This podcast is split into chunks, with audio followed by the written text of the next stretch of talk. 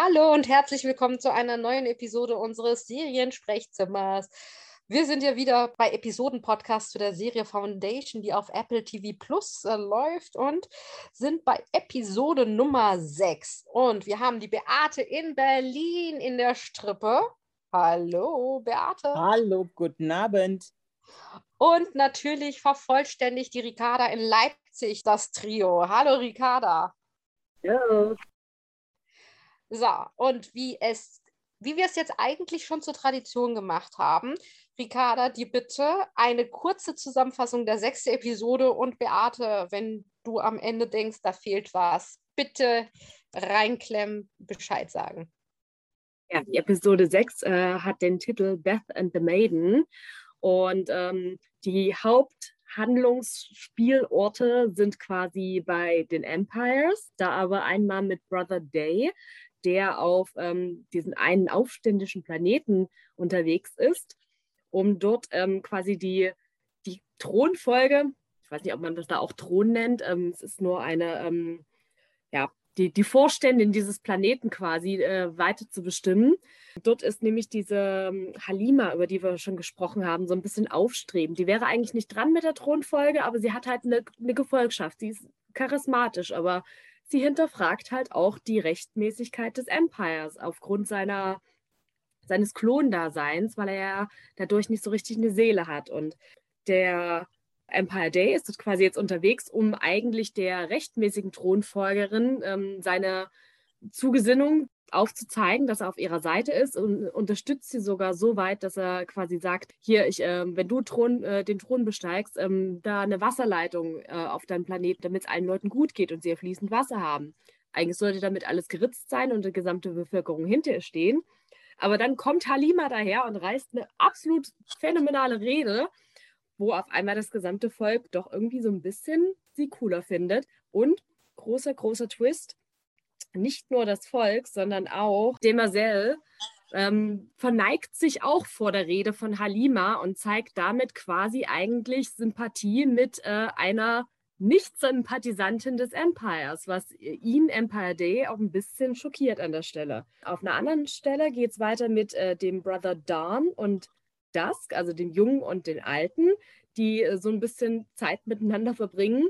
Die gehen unter anderem auf die Jagd, wobei sich immer mehr abzeichnet, dass der Junge, der das irgendwie anders ist. Der klickt nicht so richtig mit dem, hat aber irgendwie durchaus Fähigkeiten.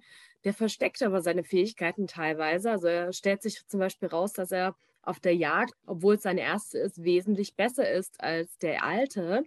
Woher es kommt, ist ungewiss, aber er, er hat da irgendwie Talente, versteckt diese Talente aber vorm Alten, um vielleicht einfach gar nicht so vielleicht nicht negativ aufzufallen, aber vielleicht auch einfach, um gar nicht aufzufallen. Äh, seine Beziehung zu dieser jungen Gärtnerin wird auch ein bisschen vertieft an der Stelle und ähm, es kommt raus, also sie stellt das irgendwie fest mit einem geschulten Blick in seine Augen, dass er zum Beispiel farbenblind ist. Ja, und an komplett anderer Stelle wiederum in dieser Folge geht es dann natürlich auch auf Terminus weiter, was so ein bisschen so die, die tragende Handlung der ganzen Serie ist, dieser Strang, wo die Invasion der Anacrons jetzt doch äh, sehr erfolgreich weiter verläuft. Ähm, die nehmen nämlich jetzt ähm, das imperiale Schiff gefangen und wollen ein paar Geiseln sammeln, um ein mysteriöses anderes Schiff namens Invictus zu finden. Also beziehungsweise sie behaupten, sie wissen, wo es liegt und wollen jetzt mit einer Truppe aus also systematisch ausgewählten Geiseln dahin starten. Das wäre der wirre Zusammenfassungsbogen von mir. Beate, was hast du hinzuzufügen? Man sollte vielleicht noch sagen, dass es ein sehr gutes Zwiegespräch zwischen Demircell und dem Bruder gibt, wo wir tief eintauchen in philosophische Fragen, die dann wieder das Imperium betreffen. Also ich fand dieses Zwiegespräch zwischen den beiden schon sehr wichtig. Und auch die Tatsache, dass sie ihn praktisch wie eine Lehrerin behandelt. Sie fragt ihn Dinge ab, die er gelernt hat seit seiner Kindheit. Das waren ja immer nur so ein paar Minuten, aber das fand ich äh, wichtig. Ich hatte auch tatsächlich so das Gefühl, dass wir haben sie ja jetzt mal liebevoll Gouvernante genannt. Ich glaube, in dieser Episode kommt klar, dass sie nicht nur eine Gouvernante, sondern äh, tatsächlich auch eine Lehrerfunktion äh, hatte, so wie Beate das ja auch gerade gesagt hat. Weil da gibt es diese eine Szene, wo er sich nicht erinnert und sie sagt, beginnt mit D. Vielleicht war es auch ein M, ne? Aber so, und er so, ah ja, hm. Und ich finde, das war auch so, da hatte er fast was Kindliches dabei, Ja, dieser genau. erwachsene Mann. Ich fand das auch ehrlich gesagt in dieser Schüler-Lehrer-Situation war, haben wir aber auch als Zuschauer sehr viel gelernt über diese Religion, ne? über diese Three Goddesses, dass die schon seit 15.000 Jahren gibt es diese Religion und die hat über drei Trillionen Believers, ja. Das fand ich, fand ich schon auch sehr, sehr spannend und sehr schlau gelöst, uns Informationen zu geben und gleichzeitig auch die Dynamik zwischen den beiden gleich herzustellen. Deswegen habe ich es erwähnt. Und was noch dazu kommt, ist, er lässt sie ja wirklich also als einzige Person richtig an ihn ran. Also nicht nur körperlich, sondern auch wirklich geistig. Also er erlaubt ihr, ihn zu korrigieren. Ich fand auch sehr spannend, dass ja jemand, der ein Roboter ist, so hochgradig spirituell und gläubig ist. Ne? Und das ist ja etwas, was man ja natürlich auch, wir haben es ja schon öfter mal so einen Vergleich gezogen zu Battlestar Galactica, ist ja genauso. Das sind die Maschinen ja auch die Gläubigen. Und sie erzählt ja auch ein bisschen die Geschichte von diesen Three Goddesses. Und da meint sie, the search of meaning is not always the answer, it's the process. Ne? Also das, der Prozess ist das Wichtige. Nicht einen Sinn finden, sondern die Suche danach. Das ist das, was enlightened, das, was uns erleuchtet. Und dann sagt sie auch, was ich fand, auch einen sehr, sehr wichtigen Satz, den sie gesagt hat. At every point in our life, we have the power to choose our path. Also wir können immer, immer zu jeder Zeit wählen, welchen Weg wir gehen. Und da hatte ich schon den Eindruck, dass sie total auf ihn bezieht und auf die Situation des Empires. Auch in, in dem Gespräch äh, er sie an irgendeiner Stelle gefragt, ob sie und äh, er blickte sie dann so an wie äh, nicht sie als Person, sondern sie ihre Art, die der Roboter denn überhaupt ähm, glauben können? Er, theoretisch hat er die Frage gestellt, die man sich vielleicht als Zuschauer auch stellt, ja. Glaube ich, hat er auch schon fungiert als Katalysator für Antworten, die wir uns alle stellen. Ne? Wie kann ein Roboter, eine Maschine gläubig sein? Und äh, ich, äh, wir haben es ja schon ein paar Mal darüber unterhalten, wie hochgradig philosophisch das ja auch ist, dass man, das hat ja was, dass man fast denkt, sie hat eine Seele. Wenn sie gläubig ist, muss da auch doch mehr sein als nur Programmierung. Nur das irgendwie. ist ja dann super spannend, wenn wir jetzt hier so rumtheorisieren, äh, ob sie als Roboter wahrscheinlich eine Seele hat, während ähm, ihm dort in seiner Situation gerade als menschlicher Klon vorgeworfen wird, eventuell keine zu haben. Richtig, absolut. Aber das richtig. ist doch genau der Konflikt, der das Ganze ausmacht. Das macht das ja so spannend, diese Situation, weil ihm das bewusst ist. Aber ich kann sagen, so von wegen hochreligiös, ich sag mal nichts. ich kann sagen, ich sag mal nichts. ja, ich meine, natürlich wir, ist es immer eine schwierige Situation für dich, Beate, weil du ja natürlich das fundierte Wissen hast von 15 Büchern. Und äh, Ricarda und ich, wir können nur mutmaßen. Ne? Wir können ja nur das, ja. was wir sehen, äh, als Basis nehmen, um zu sagen, hey, das, äh, das funktioniert ganz gut. Ne? Also äh, wir kommen zu diesen Rückschlüssen und das funktioniert für mich als Zuschauer gut. Naja, ich habe ja schon gesagt, dass es ab jetzt immer, habe ich das Gefühl, es driftet halt weg vom Buch. Es sind nur noch Bruchstücke davon, die auftauchen. Aber es ist jetzt, es sind essentielle Bruchstücke. Und deswegen ist es für mich in Ordnung. Ich habe nur in manchen Momenten einen Vorsprung. Wenn die so weitermachen, habe ich den auch nicht, weil das ist alles dann fiktional und neu. Da geht es mir dann genauso wie euch. Das Einzige, was ich dann sagen kann, ist, ja, und bei den und den kleinen Momenten, da weiß ich einen Tick mehr, weil das haben sie genommen aus dem Buch und haben es halt durchgewirbelt und neu verpackt und daraus einen neuen Erzählstrang gemacht. Also da habe ich dann nicht mehr so viel Vorsprung. Aber vielleicht, um nochmal auf diese Sache mit der Seele zurückzukommen. Wenn man jetzt äh, betrachtet, ne, wir haben jetzt natürlich Brother äh, Dusk und Dawn, die ja ähm, auf dem Heimatplaneten dann auch mit der Jagd und so und, äh, und dieser Konkurrenzkampf, den wir ja auch schon in vorherigen Folgen besprochen haben, ich glaube in Folge 4 haben wir darüber geredet, ist auch ähm, die Sache, wenn man merkt, dass es da ja trotzdem Differenzen gibt, ist es ja trotzdem so, dass man sagen kann, natürlich haben auch diese Klone eine Seele. Sie erlauben es sich nur nicht, sich weiterzuentwickeln. Weil ich glaube, das ist tatsächlich äh, die Differenz, die ich sehe, Ricarda, Ich glaube gar nicht, dass, äh, dass es ihm darum ging, irgendwie keinen Streit zu entfachen. Ich weiß gar nicht, was, wie du das vorhin formuliert hast. Ich glaube wirklich, das ist Konkurrenz und dass ihm durchaus bewusst ist, wenn er besser ist und jetzt schon einen Rekord schlägt von seinem Bruder, dann äh, kann das Stress geben. Dann kann das wirklich zu irgendwas führen, was vielleicht er da jetzt noch gar nicht äh, ersehen kann oder was zumindest aber eine Gefahr für ihn bedeuten könnte. Also ähnlich gehe ich da eigentlich auch mit, aber ich habe es wirklich eher so ein bisschen als reiner Schutzmechanismus gesehen, dass er versuchen will, minimal aufzufallen, weil jedes das Auffallen, jeder zu starke Blick in seine Richtung könnte ja auch Aufmerksamkeit auf seine Defizite lenken, wie zum Beispiel Richtig. die Farbenblindheit, die in dieser Folge ja noch rauskommt. Und die will ja. er halt möglichst verstecken, natürlich. Und man merkt ja natürlich schon, ne, so dass der Bruder auch irgendwie was ahnt und dann irgendwie diese, diese eine Prostituierte in, in die Richtung, ähm, ne, also man merkt es halt schon von Episode zu Episode, dass da auch irgendwie, da bahnt sich was an und man weiß noch nicht, was es genau bedeutet. Aber ich glaube schon, dass gerade durch die Differenzen gezeigt wird, auch Klone können durchaus mit ihren Differenzen eine Seele haben. Nur es wird kein Wert darauf gelegt oder es ist eine Gefahr für, für dieses Empire, wenn sie es erlauben würden. Oder seht ihr das anders? Nee, es kommt drauf an. Also ich glaube, dass, dass die sich ihrer eigenen Verfehlungen immer bewusster werden, aber dass sie wissen, sie dürfen nicht diese Schwäche zeigen, müssen sie diese äußere Hülle aufrechterhalten. Und da, ich weiß nicht, ob sie wirklich über ihre Seele nachdenken, sondern eigentlich eher nur, wie können sie den Status erhalten. Und den wollen sie ja mit aller Macht erhalten. Bis auf den Kleinen, der sich eigentlich benimmt wie normaler Teenager.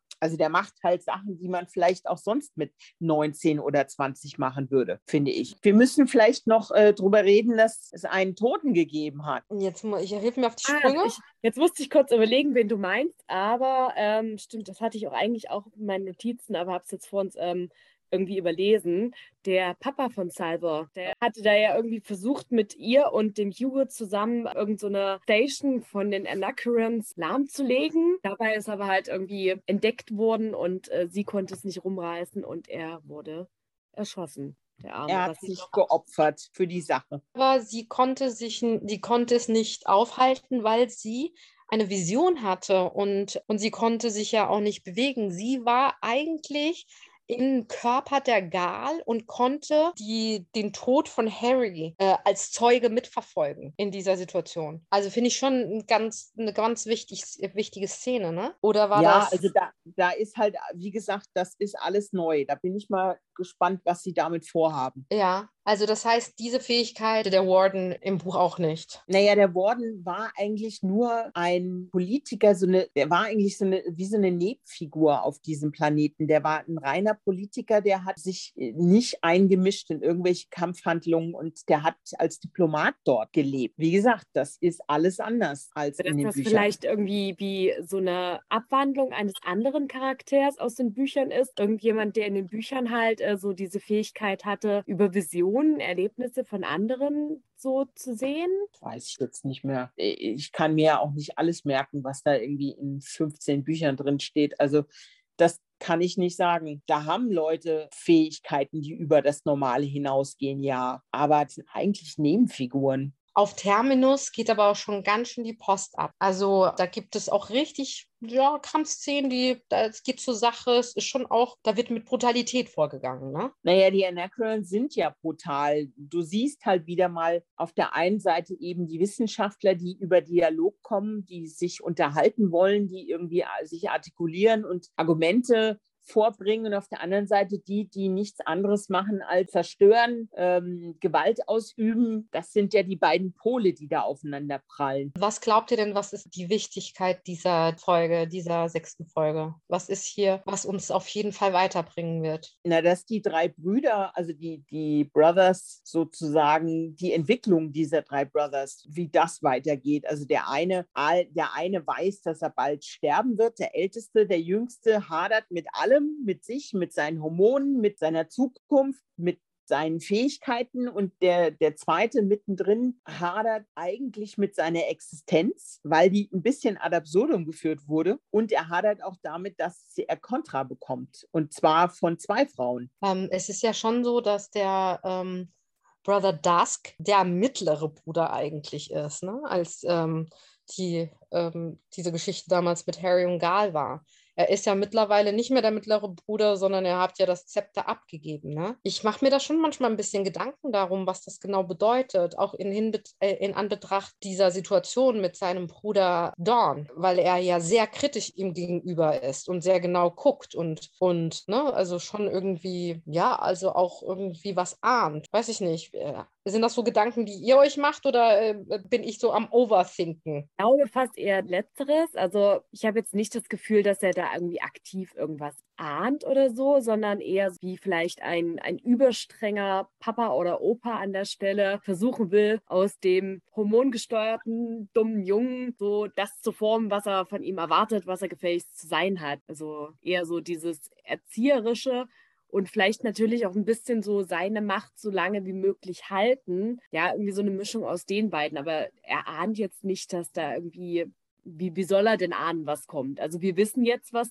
kommt, weil wir schon weitere Folgen gesehen haben natürlich. Aber das, was da kommt, das, das kann er ja schlecht ahnen irgendwie. Also ich glaube nicht, dass er da irgendwie auf irgendwoher geheime Kenntnisse hat, sondern einfach wirklich so, so ein bisschen seine, ja, seine Stellung halt halten möchte und, und die natürlich auch mit Autorität vertreten möchte. Ja, man muss vielleicht eine Sache zur Unterscheidung sagen. Der, der älteste Bruder achtet nicht so sehr auf Feinheiten und Details, wie das der Mittelalte, also Lee Pace, macht. Also dem entgeht relativ wenig. Und das passiert deshalb, weil er eine Gouvernante hatte, die ihm darauf aufmerksam gemacht und darauf, dafür sensibilisiert hat. Die hatten doch alle die gleiche Gouvernante. Ja, aber die sind ja trotz allem unterschiedlich. Man sieht ja, dass sie unterschiedlich sind. Ich finde, man sieht ja auch immer wieder in, in der Situation. Ne? Also man hat ihn ja schon als Kind gesehen, wie er zu der Gouvernante ihre Make-up-Sachen drauf gemacht hat.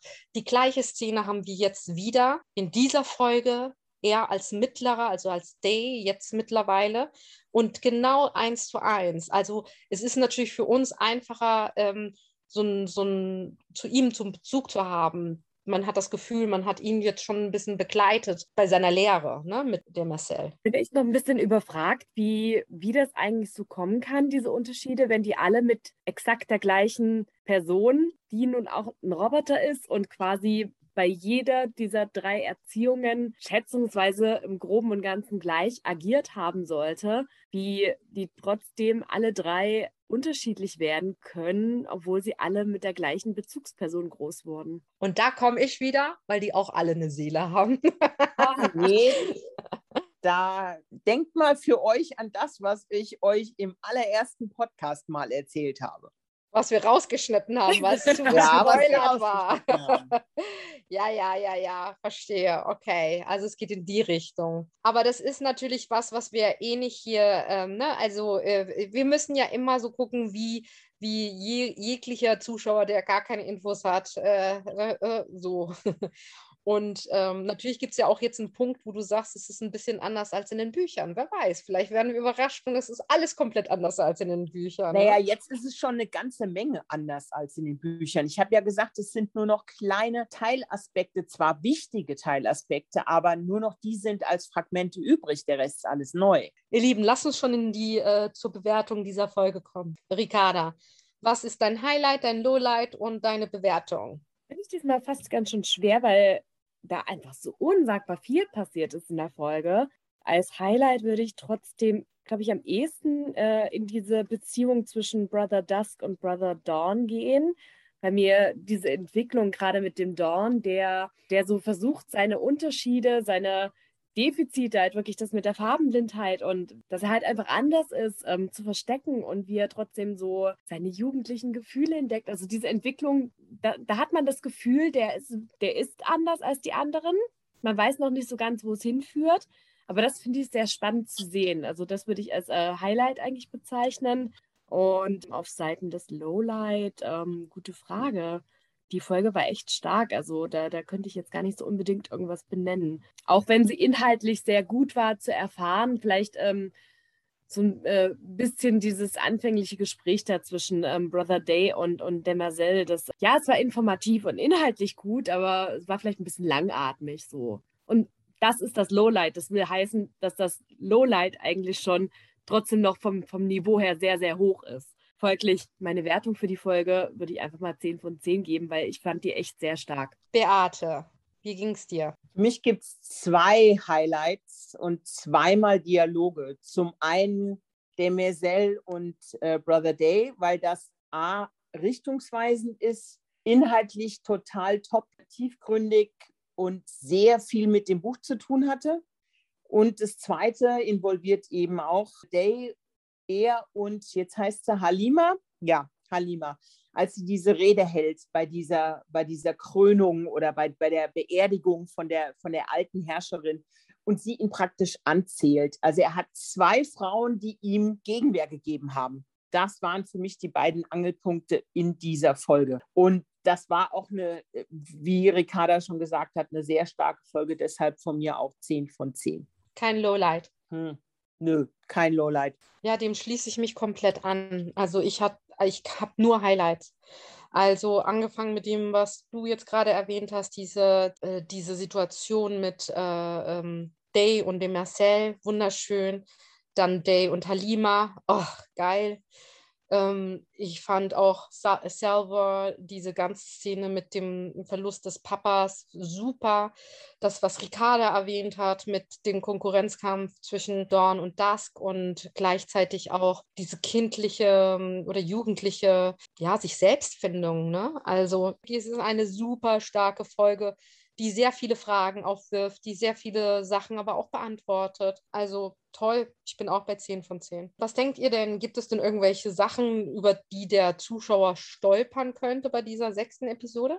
Also ich habe gedacht, wenn die Leute bis dahin die Bücher nicht gekauft haben, jetzt werden sie sie kaufen. Das ist für mich die erste Episode, wo du mehr wissen willst, weil da Sachen aufkommen, die gerade was diesen Tiefgang und die Philosophie angeht, das ist ja das, was eigentlich die Bücher tragen das ist der, die Quintessenz der Bücher ist, sind philosophische Fragen. Sollte man im, im Zuge der guten Buchverkäufe vielleicht nicht allzu laut erwähnen, was du bereits erwähnt hast, dass die Serie gerade ab diesem Punkt immer mehr von den Büchern abweicht? Naja, in der einen Folge. Also in der einen Folge. Aber ich habe auch erwähnt, muss man ja schon differenzieren, dass äh, die, die wichtigsten Quintessenzen beibehalten wurden. Sie haben nur das Beiwerk verändert. Ich frage mich ja tatsächlich, ist es ein Nachteil, wenn man erst eine Serie guckt und dann die Bücher liest? Oder ist es ein Vorteil, wenn man die Bücher kennt und dann die Serie schaut? Ist man dann enttäuscht von den Büchern, weil sie nicht das sind, was man, was man im Kopf gesehen hat? Wisst ihr, was ich meine? Also ich finde es immer, es macht schon einen Unterschied, ob man was zuerst oder später liest und anderweitig konsumiert. Ich habe das persönlich bei einigen Sachen so gehabt, zumindest am Anfang. Also Walking Dead habe ich erst Serie gesehen und dann daraufhin die Comics gelesen, Game of Thrones, die ersten beiden Staffeln und daraufhin die Bücher gelesen. Und zumindest bis zu diesem Zeitpunkt, wo ich dann quasi erst Film gesehen hatte und dann bis das Buch äh, gelesen habe, fand ich eigentlich die Bücher trotzdem immer eher als Bereicherung und nicht als langweilig. Ja, ich muss sagen, bei mir ist es immer so, wenn ich das Gefühl habe, dass derjenige, der das verfilmt, egal ob nun Serie oder Film, mit Respekt an die, an die Originalinhalte rangeht, selbst wenn er sie verändert dann habe ich damit auch kein Problem und dann ist es auch nicht hinderlich, sondern dann sehe ich das als kreativen Prozess und das steht ihm zu, daraus seine Version zu machen. Wenn er im Kern wirklich das Wichtigste weiter transportiert, wenn er das schafft, dann ist es für mich auch nicht schlimm, wenn es Änderungen gibt. Wenn er aber den Kern verändert, dann habe ich ein Problem. Und das kann ich sagen, ist, soweit ich das jetzt überblicken kann, wie gesagt, ich kann mich nicht an alles erinnern, es sind 15 dicke Bücher. Also seht es mir nach, wenn ich nicht, wenn ich nicht wirklich alles weiß. Vor allen Dingen, die springen ja auch hin und her und ich weiß gar nicht, an welcher Stelle, in welchem Buch die jetzt eigentlich gerade sind. Aber sie, ich kann euch sagen, sie sind dem Kern wirklich treu geblieben. Und da stimme ich auch der Tochter von Asimov zu. Das hätte ihm gefallen, was die daraus gemacht haben. Was mir noch aufgefallen ist, das ist ja aber so ein kreativer, wie soll ich sagen, Trend, den du in einigen Serien schon gesehen hast, wie die mit Architektur arbeiten. Also das sind ja praktisch wie so Echos der, des, der Stimmung, die, die über die Architektur transportiert wird. Das finde ich ziemlich beeindruckend. Also das hast du natürlich auch bei Dune und Dune ist ja, wie schon gesagt, basiert ja eigentlich ein bisschen auf Foundation. Und das haben die jetzt auch wieder gerade verstärkt in dieser Episode, war Architektur total wichtig und das fand ich ziemlich beeindruckend. Also man muss echt sagen, die Sets und die Kostüme sind bahnbrechend. Das ist echt geil. Also ich denke auch, äh, wenn ihr bis hierhin äh, dabei geblieben seid, dann werdet ihr wahrscheinlich auch komplett hooked sein. Bleibt dran. Ich finde, das ist eine sehr coole, sehr faszinierende ähm, Serie, die für mich tatsächlich, also ich, noch Mo noch muss ich sagen, liebe ich halt Battlestar Galactica einfach ein bisschen mehr, aber sie kommt schon in die Richtung, ja, dass ich denke, oh, ich bin mal gespannt, ich bin mal gespannt, wie sie sich entwickelt. Ne? Ja, Battlestar, finde ich, war, war in der Gestaltung der Figuren sehr modern die waren rotzig, die waren, waren unverschämt, die waren frech. Und das, was die dort darstellen, ist ja praktisch, das hat ja was von so einer archaischen Kultur inmitten einer Science-Fiction-Serie. Und ja. bei Battlestar war das ja sehr modern. Also alles, die Art, wie die geredet haben, wie sie gekleidet sind, wie sie gelaufen sind, was sie gemacht haben, das war sehr urban. Das hatte was wie so, so ein Hipster-Ding in Teilen. Und das hier ist ja wirklich, das hat ja was, was Mystisches fast. Und so hat man natürlich, also bei mir denke ich, hast du völlig recht, so ist man natürlich manchmal näher dran, emotional an etwas, was man wahrscheinlich ein bisschen äh, kennt. Also Ne, ich finde es auch immer schwierig zu vergleichen, weil das eine, ne, ist was ganz anderes, aber tatsächlich äh, in der Essenz und im Kern sehe ich Parallelen und, äh, und das mag ich tatsächlich sehr. Also ja. ja, weil die eben auch mit Religion arbeiten und mit Philosophie arbeiten. Und das hast du bei, bei Battlestar Galactica ja auch als roten genau Faden so. immer durchgängig ja, gehabt. Das stimmt. Ihr Lieben, letzte Worte. Mein letztes Wort schon gesagt. Es ist eine tolle Folge. Ich kann es nur wiederholen. Letzte Worte an die Zuschauer. Hinterlasst uns Kommentare, diskutiert mit uns mit. Wir freuen uns drauf. Warte. Bleibt dabei. Ihr werdet sehen, die Zügel werden immer weiter angezogen. Der Spannungsbogen wird immer enger und interessanter. Es geht jetzt langsam ans Eingemachte. Also dabei bleiben, Freunde. Herzlichen Dank, dass ihr uns wieder zugehört habt. Äh, wir freuen uns über jeden, äh, der neu dazukommt, der mit uns gerne mit, mitdiskutiert, äh, Feedback gibt und ja, bleibt dabei. Wir freuen uns und nächste Woche sind wir wieder am Start mit Episode 7. Bis dahin, macht's gut. Ciao. Tschüss.